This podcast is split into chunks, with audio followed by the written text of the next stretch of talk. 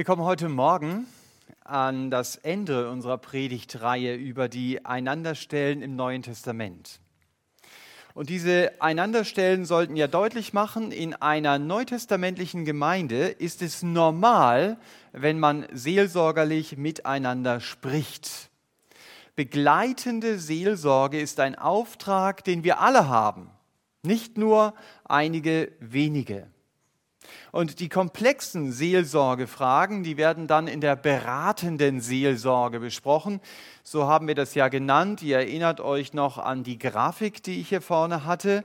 Aber wenn begleitende Seelsorge in einer Gemeinde gelebt wird, dann werden manche Fragen vielleicht gar nicht so komplex. Hier kann gelten, vorbeugen ist besser als heilen. Ich brauche vielleicht gar keine beratende Seelsorge, weil ich in der begleitenden Seelsorge Ermutigung erlebe, und zwar die Ermutigung, die ich dringend brauche. Und deshalb komme ich vielleicht gar nicht erst in eine depressive Phase. Oder das Gespräch mit anderen Christen hilft mir, Jesus wieder neu in den Fokus zu bekommen und eben nicht ständig auf meine Probleme zu starren. Aber der Umgang mit anderen Christen in der Gemeinde ist nicht nur und nicht immer hilfreich. Manchmal sind die anderen auch eine Herausforderung für mich und ich für die anderen. Und diese alltägliche Situation, die spricht Paulus heute Morgen in den Versen an, die ihr jetzt schon hinter mir eingeblendet seht, in den Versen Römer 15, 5 bis 7. Die möchte ich zunächst lesen. Da sagt Paulus, der Gott des Ausharrens und der Ermunterung, aber gebe euch, gleichgesinnt zu sein untereinander Christus Jesus, damit ihr einmütig mit einem Munde den Gott und Vater unseres Herrn Jesus Christus verherrlicht. Deshalb nehmt einander auf, wie auch der Christus euch aufgenommen hat, zu Gottes Herrlichkeit. Ich habe diesen Abschnitt überschrieben mit dem letzten Vers, den ich hier gelesen habe, nehmt einander an, wie auch Christus euch angenommen hat. Nehmt einander an, das ist die zentrale Botschaft dieses Textes. So formulieren es fast alle Übersetzungen, nur die revidierte Elberfelder schert hier mal wieder aus. Sie übersetzt, nehmt einander auf. Ich habe mir das Wort angeschaut, man kann es tatsächlich so übersetzen. Nehmt einander auf, aber im Grunde genommen geht diese Übersetzung, die ihr hinter mir seht, dann schon einen Schritt weiter. Denn wenn ich jemanden aufnehme, dann muss ich ihn vorher angenommen haben. Wenn ich jemandem anbiete, du kannst bei mir wohnen oder zu ihm sage, du kannst zum Essen zu mir kommen, dann drückt es ja schon mal meine innere positive Haltung ihm gegenüber aus. Das heißt, ich muss ihn angenommen haben. Theoretisch ist es klar. Als Christen verstehen wir uns. Wir haben uns alle lieb. Wir haben denselben Herrn. Wir haben dasselbe Ziel in der Theorie. Aber in der Praxis fällt es manchmal schwer, mit Menschen auszukommen, die genauso zur Familie Gottes gehören wie ich auch. Und wenn Paulus diese Verse hier schreibt, nehmt einander an, dann sagt Paulus mit anderen Worten zwischen den Zeilen ja auch, die Christen hier in Rom hatten Stress miteinander. Und wer diese Verse im Zusammenhang liest, der entdeckt sehr schnell, warum sie Stress miteinander hatten. Was die Ursachen für diesen Stress waren. In Vers 1 begegnen wir den Schwachen, so werden sie dort genannt. Aber die Schwachen, die sind in Römer 14, Vers 3 immerhin so stark, dass sie jeden richten, der Christsein nicht exakt so lebt, wie sie es vorgeben. Also hier haben wir es mit Persönlichkeitsproblemen zu tun. Und dann, wenn wir in Vers 8 springen, der gehört ja auch nicht mehr zu dem Text, den wir gelesen haben, aber wenn ihr eure Bibel mit habt, dann könnt ihr diesen Vers 8 anschauen. Da versucht Paulus den römischen Christen deutlich zu machen, die Judenchristen sind genauso Christen wie sie auch. Also nicht besser und nicht schlechter. Also ich vermute, hier ging es um kulturelle Probleme. Also fiel es auch den Christen der ersten Stunde nicht leicht, miteinander klarzukommen. Und ich glaube, dass wir die Probleme, die sie damals hatten, sehr gut nachempfinden können in unserem Alltag. Es ist sehr oft die Persönlichkeit des anderen, die meinen Blutdruck so richtig in Wallung bringen kann. Es macht mir dann schwer, ihn so anzunehmen, wie er ist. Der Klassiker ist natürlich, der andere hat ein anderes Temperament als ich. Da müssen Choleriker und Phlegmatiker zusammenarbeiten. Sie müssen miteinander klarkommen. Für den Choleriker gibt es immer eine Schnellstraße, um das Problem zu lösen. Und wenn auch dabei jemand überfahren wird, egal. Der Phlegmatiker sagt, man beachte die Ampeln. Und wenn da keine stehen, dann werden welche aufgestellt, damit man ja nicht zu schnell durchs Leben geht. Das will alles überlegt sein. Also bei solchen Unterschieden im Temperament ist es nur eine Frage der Zeit, bis es zwischen den beiden knallt. Wenn sie es nicht gelernt haben, einander anzunehmen. Aber es gibt ja noch andere denkbare Unterschiede. Da arbeiten der Ordnungsliebende und der Freiheitsliebende in einem Dienstbereich in der Gemeinde zusammen. Der eine sagt, also das Material, das wir hier haben, das müssen wir am besten systematisch sortieren mit Farben. Sehr gut, ja. Also, dass ich gleich Signalfarben habe und siehst du hier, ich greife danach und zack, ich habe, was ich suche. Der Freiheitsliebende kann darüber nur den Kopf schütteln. Warum soll ich eigentlich meine Zeit mit Sortieren vergeuden? Ich finde auch so, was ich suche. Es dauert nur etwas länger. Aber wenn ich die Zeit des Sortierens mit einrechne, dann bin ich mindestens genauso schnell. Es kann eine stressige Zusammenarbeit werden zwischen diesen beiden Persönlichkeiten. Nehmt einander an. Und dann gibt es den Detailverliebten und den Generalisten. Wenn die beide einen Flyer zusammen erstellen, das wird spannend. Der Generalist setzt sich richtig ein der investiert zwei Stunden, um das Bild zu suchen, das jetzt gerade zu diesem Thema passt. Super, ich habe das Bild. Bis der Detailverliebte es sieht. Dem fällt auf, die Fingernägel der Frau sind ja gar nicht geschnitten auf dem Bild. Und die Anzugshose des Mannes ist unten umgeschlagen. Das trägt man heute nicht mehr so. Also solche Kommentare können einen auf die Palme bringen. Und dann gibt es den Veränderungsbefürworter. Alle zwei Monate werden in der Wohnung die Möbel umgestellt. Das Lebensmotto ist, beständig ist nur der Wandel. Die meisten Menschen sind aber Veränderungsverhinderer oder Gewohnheitstiere. Ich habe von Leuten gehört, die haben immer noch gesagt, die Sachen liegen im blauen Schrank obwohl der Schrank schon jahrelang grün angestrichen war. Nagelt mich jetzt nicht auf die Farben fest, aber was mal blau war, das bleibt in der Sprache blau, auch wenn es mittlerweile grün ist. Zu welcher Gruppe du dann gehörst, wirst du feststellen, wenn du in die Gemeinde kommst und da, wo du immer sitzt, sitzt eine ganze Gästegruppe, sodass du noch nicht mal den Stuhl nebenan irgendwie wählen kannst. Kein Platz für dich frei.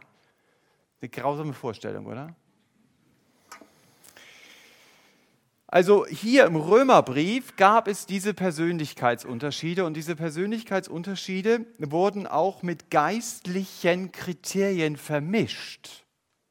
Ich glaube, das ist auch sehr naheliegend.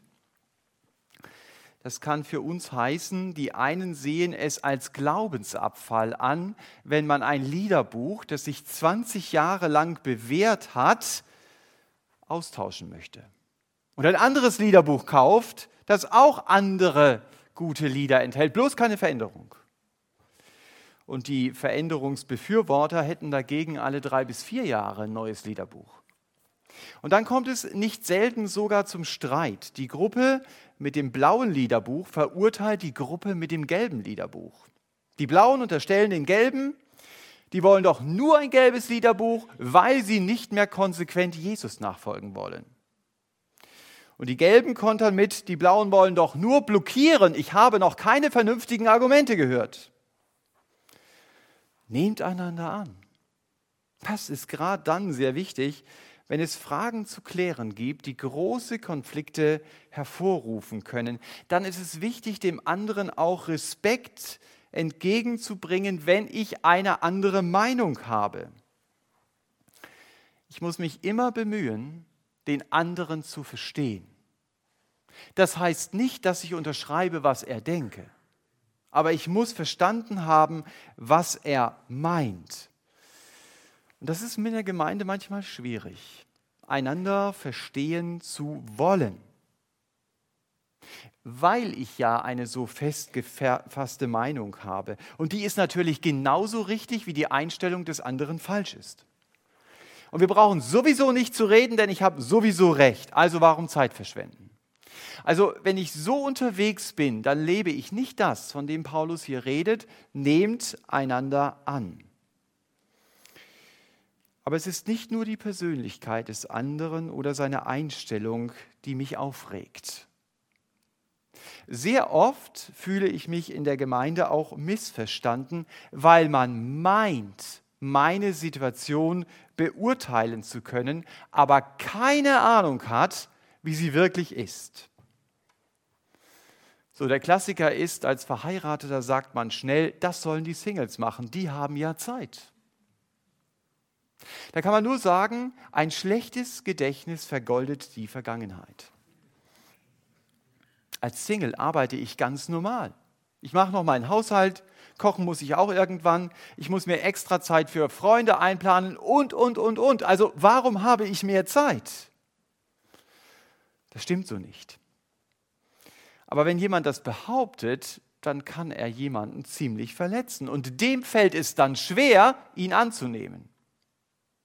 Aber auch hier hilft, dieser Vers weiter. Paulus sagt nicht, nimm den anderen an, wenn er nett und freundlich zu dir ist. Da kommt einfach ein Punkt. Nimm den anderen an. Und dann gibt es noch so den Konflikt Chef, Angestellter. Auch das kann ein Spannungsfeld sein, das bis in die Gemeinde hineinreicht. Ja, ja, die Chef, den Chefs, denen geht es immer gut. Das sage ich so als Angestellter. Aber ich habe keine Ahnung von der Verantwortung, die er trägt. Ich habe keine Ahnung davon, wie viele schlaflose Nächte es ihn kostet. Und ich urteile sehr pauschal, anstatt den anderen erst einmal verstehen zu wollen. Das ist der erste Schritt, um ihn anzunehmen. Nehmt einander an. Dazu fordert Paulus uns auf. Egal wie verschieden der andere ist, egal in welchen gesellschaftlichen Rollen er steckt. Es fällt uns schwer, den anderen anzunehmen, so wie er ist, weil wir allzu schnell unserer inneren Prägung nachgeben, ich schaue auf den anderen herab. Das ist so eine Einstellung, die haben wir auf unseren Genen, besser, größer und schöner als der andere sein zu wollen oder, wenn es ausgeprägter ist, sogar sein zu müssen. Und deshalb beurteilen wir den anderen sehr oft nach dem, was wir können. Das ist also der Maßstab, nach dem sich alle zu richten haben. Da bin ich vielleicht handwerklich begabt, ja, also ich nehme da was in die Hand und dann steht da was. Also, und die Leute, die im Büro sitzen, naja, das sind halt die Leute, okay, die muss ich halt mitfinanzieren. Dass sie meinen Lohn ausrechnen und so, das habe ich gar nicht im Blick. Also die tun ja eigentlich nichts, aber die sitzen halt da, das ist halt in unserer Gesellschaft so. Wenn ich mich mit der Computerwelt auskenne und dann in der Computerwelt auskenne und dann kommen Leute, die können nicht mal die einfachsten Programme. Hey, die kommen aus dem Mittelalter. Ist wieder der Maßstab, ja? Also das muss man auf jeden Fall können. Gibt sogar Leute, die haben gar kein Handy, das gibt's ja gar nicht. Ich mache mich zum Maßstab. Ich kann mich noch gut erinnern, da stand vor mir ein ungefähr zwölfjähriger, kopfschüttelnd. Ich war so Ende 20. Er hatte mich gerade gefragt, mit welcher Patrone, mit welchem Kaliber man einen Biber erschießt. War ein Indianer. Ich äh, konnte ihm das nicht beantworten. Der schaute mich irgendwie, weiß ich nicht, mitleidig an. Also was weiß dieser Mann, wenn er solche einfache Frage, die ich ihm stelle, nicht beantworten kann? Also da ist der Maßstab ganz anders, was ich wissen muss. Das zeigt die Denkweise, was ich weiß, das ist wichtig, kann ein Bollwerk sein, das es mir schwer macht, den anderen anzunehmen. Und solche falsche Denke lässt mich eher auf den anderen herabschauen. Wir sind verschieden. Das ist, wie Paulus diesen Abschnitt einleitet, ab Vers 1.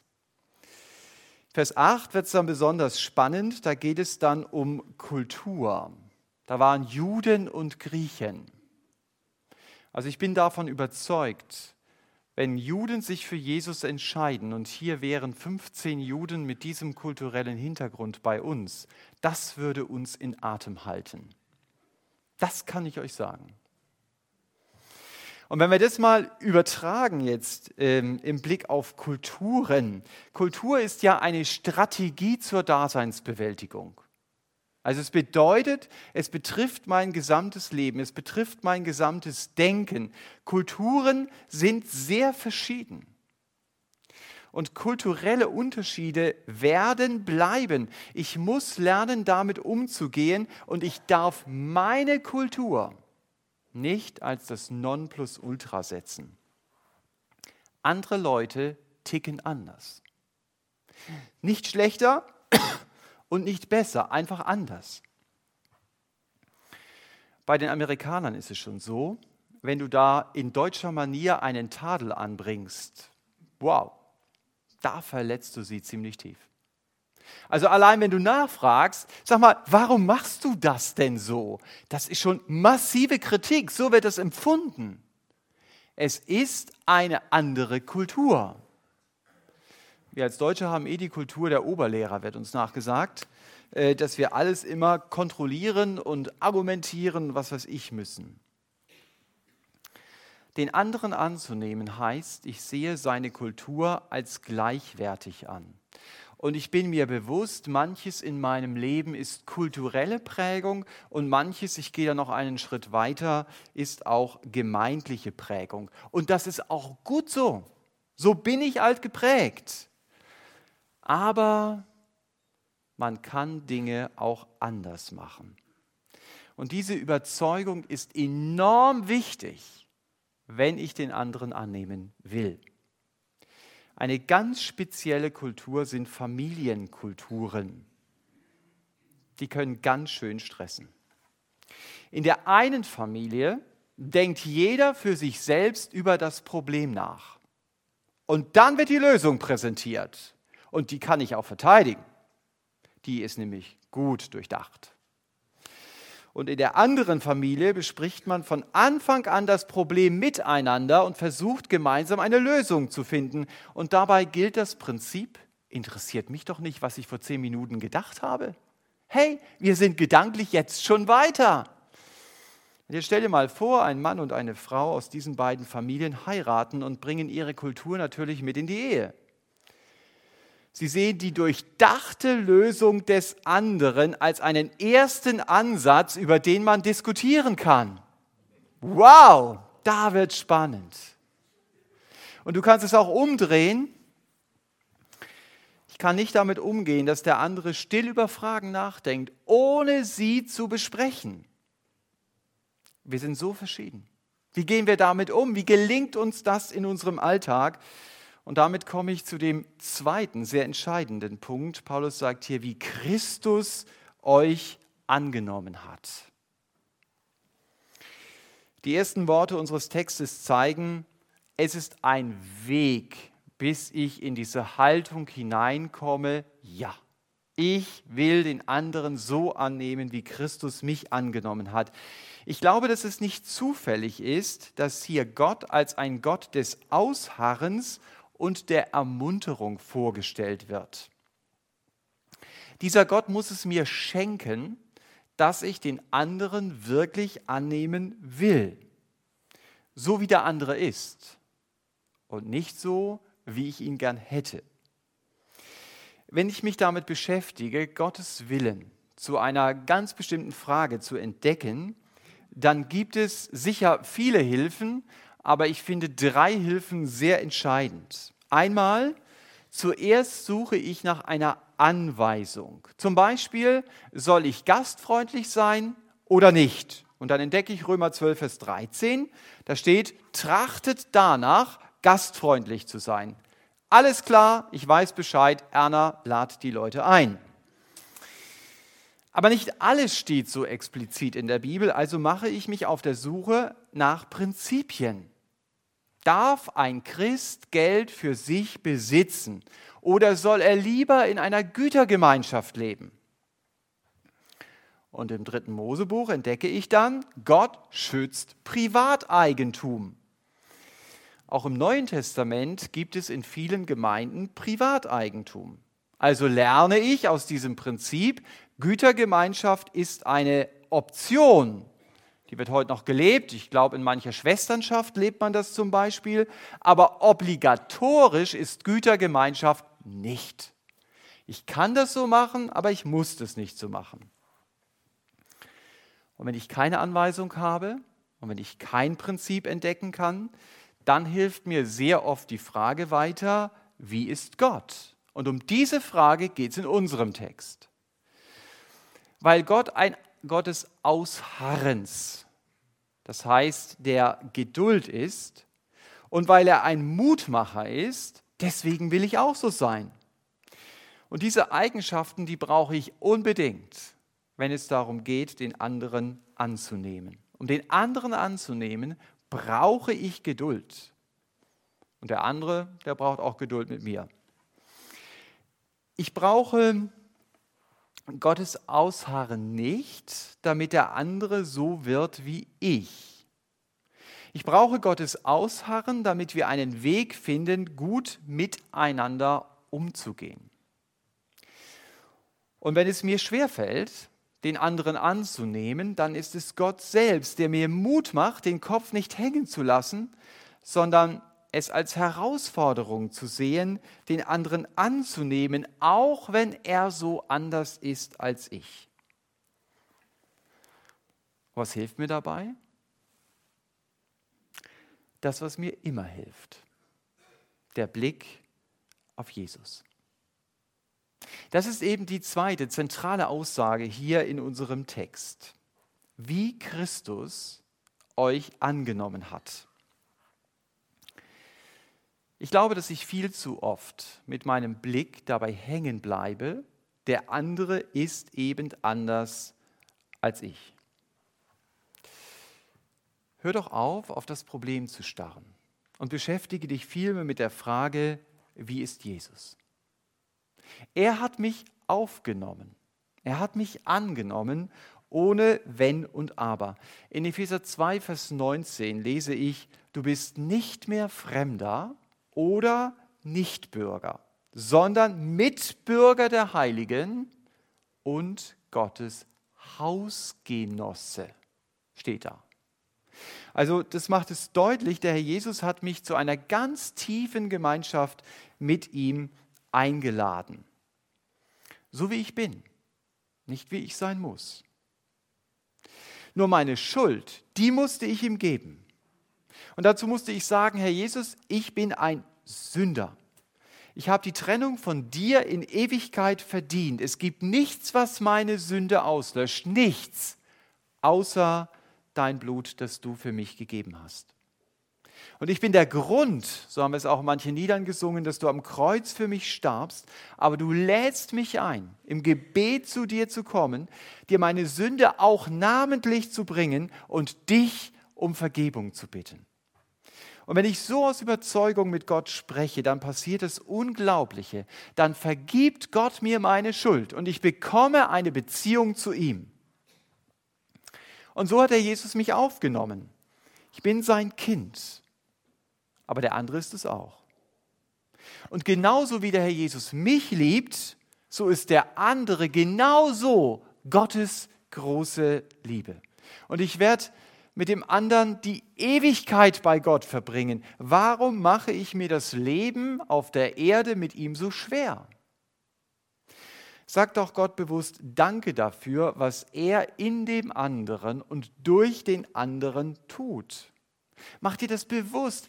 Jesus ist auch für den anderen an das Kreuz gegangen. Vielleicht fällt es mir so schwer, den anderen anzunehmen oder aufzunehmen, weil ich gedanklich ständig um mich kreise und weil ich eben nicht auf Jesus schaue. Und wenn ich auf Jesus schaue, dann sehe ich da vor allen Dingen den Sohn Gottes, der mir in Philippa 2 die Einstellung vorlebt, achte den anderen höher als dich selbst. Äh, das ist so anders als mein Betriebssystem, das mir sagt, schau auf den anderen herab, such dir einen Punkt, wo du dich über den anderen stellen kannst. Die Aussage des Herrn Jesus kann ich praktisch leben, indem ich mich im Leben des anderen auf die Suche mache. Nach Fähigkeiten oder nach Einstellungen, wo der andere für mich ein Vorbild ist. Oder Dinge, die er einfach besser kann. Indem ich genau hinschaue und indem ich entdecken möchte, wo kann ich den anderen jetzt loben und es dann auch mache. Die Ansage, achte den anderen höher als dich selbst, kann ich leben, indem ich Gott darum bitte und sage, Vater, hilf mir, dass ich mich darüber freuen kann, dass der andere Dinge besser kann als ich. Das könnte ein mutiges Gebet sein. Dass der andere Dinge besser kann als ich, das finde ich gut. Wenn ich den Herrn Jesus sehe, dann sehe ich, was Demut heißt. Demut heißt Gottes Platzanweisung zu verstehen und zu leben. Der Jesus hat gesagt, ich bin demütig, lernt von mir. Dass ich den anderen nicht annehmen kann, das hat viel mit meiner Arroganz zu tun, weil ich denke, ich bin besser als die anderen. Aber Berge treffen sich nicht am Hochmutsgipfel. Sie begegnen sich im Demutstal. Und da, wo ich meine Grenzen und auch meine Schwächen kenne und zu ihnen stehe, da ist tiefe Gemeinschaft möglich, auch wenn wir so verschieden sind. Da wird es möglich, einander von Herzen anzunehmen. Ich muss doch nicht immer der Beste sein. Paulus zeigt in Römer 12, vor allen Dingen auch in 1. Korinther 12, die anderen Christen sind nicht meine Konkurrenz, die ergänzen mich. Wenn ich mit der Einstellung des Königs Saul unterwegs bin, dann kann ich die anderen nicht annehmen. Wenn ihr euch mal 1 Samuel 18 durchlest, dann werdet ihr entdecken, er konnte den David nicht neben sich stehen lassen. Und ob ich so wie Saul unterwegs bin, erkenne ich daran, ich kann in meinem Team, in meiner Dienstgruppe, in der ich unterwegs bin, niemand neben mir stehen lassen, der besser ist als ich. Und ich fördere auch niemanden in seinem Potenzial, dass er besser werden könnte wie ich. Wo kommen wir denn dahin? Vielleicht kommen wir genau dahin, wo Gott mich hinhaben möchte. Schade, denn ich bin mit dieser Einstellung der Drehzahlbegrenzer des ganzen Teams. Das Team kommt nicht weiter. Meine Fähigkeiten sind die Grenze und die setze ich. Und ich will nicht, dass irgendjemand darüber kommt. Es würde dem Team helfen, wenn ich mich auf Dinge konzentriere, die ich gut kann und andere Dinge, die ich nicht so gut kann, anderen Leuten überlasse, die es besser können als ich. Wenn ich meinen Auftrag sogar darin sehen würde, andere zu fördern, dass sie eben Dinge besser können. Das ist gelebte Demut.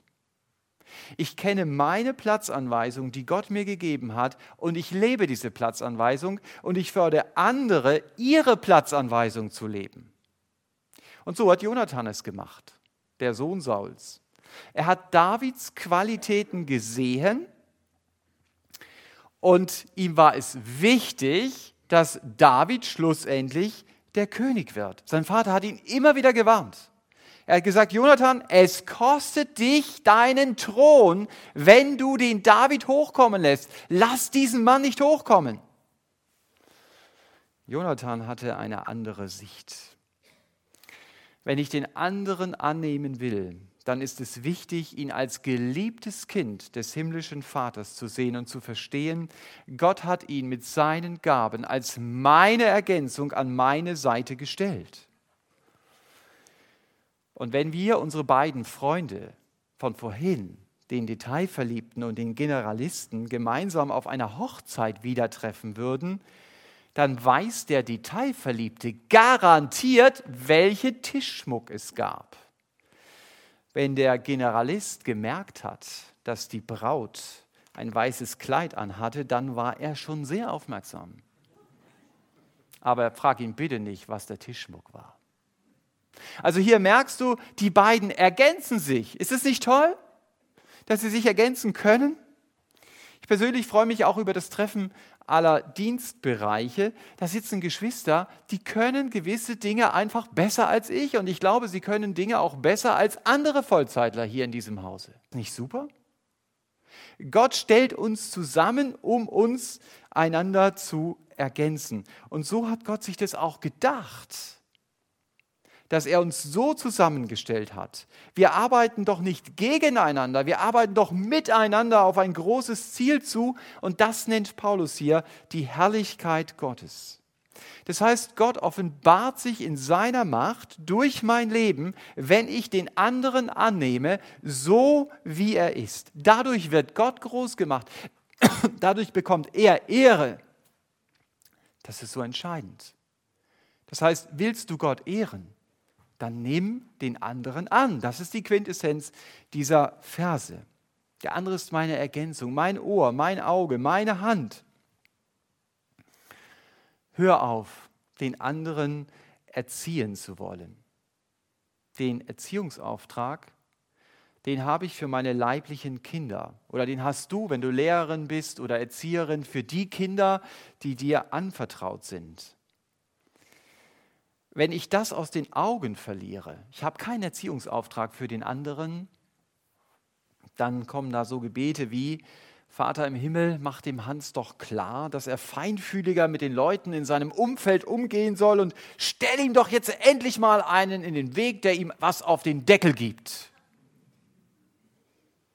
Ich glaube, dass Gott auf solche Gebete antwortet und sagt, Thomas, lass das mal meine Sorge sein, wie ich das mache du bist nicht der Erzieher meiner Gotteskinder. Das bin immer noch ich. Du darfst für ihn beten, dass mein Bild in seinem Leben sichtbarer wird, aber die Erziehungsmethode, das ist meine Verantwortung und nicht deine. Meine Verantwortung ist, ich lasse mich von Gott erziehen. Und das Vorbild dafür ist der Herr Jesus. Das meint Paulus, wenn er in Vers 5 sagt, Christus gemäß soll es sein. Und so lese ich es auch in Römer 8, Vers 29. Ich soll dem Vorbild des Herrn Jesus ähnlich werden. Das kann ich nicht selbst. Aber der Herr Jesus lebt sein Leben in meinen Schuhen. Und das ist die faszinierende Nachricht. Und das gibt mir Hoffnung. Das ist kein leerer Spruch. den der Jesus in Johannes 14, Vers 12 sagt, wer an mich glaubt, der wird die Werke tun, die ich tue, weil er selber in mir sein Leben lebt. Das geht nur, weil der Vater damals durch das Leben des Herrn Jesus gehandelt hat. Und so will der Herr Jesus auch durch mein Leben handeln. Und eine offensichtliche Auswirkung ist, ich werde andere annehmen und auch aufnehmen. Und ich wünsche uns, dass wir gemeinsam dahin unterwegs sind, Jesus ähnlicher zu werden. Dass wir uns darüber freuen können, der andere ist von Gott begabt, seinen Platz auszufüllen und ich fülle meinen Platz aus. Und gemeinsam leben wir so Basisseelsorge, über die Gott sich freut, weil wir uns gegenseitig annehmen, wie Christus uns angenommen hat. Amen.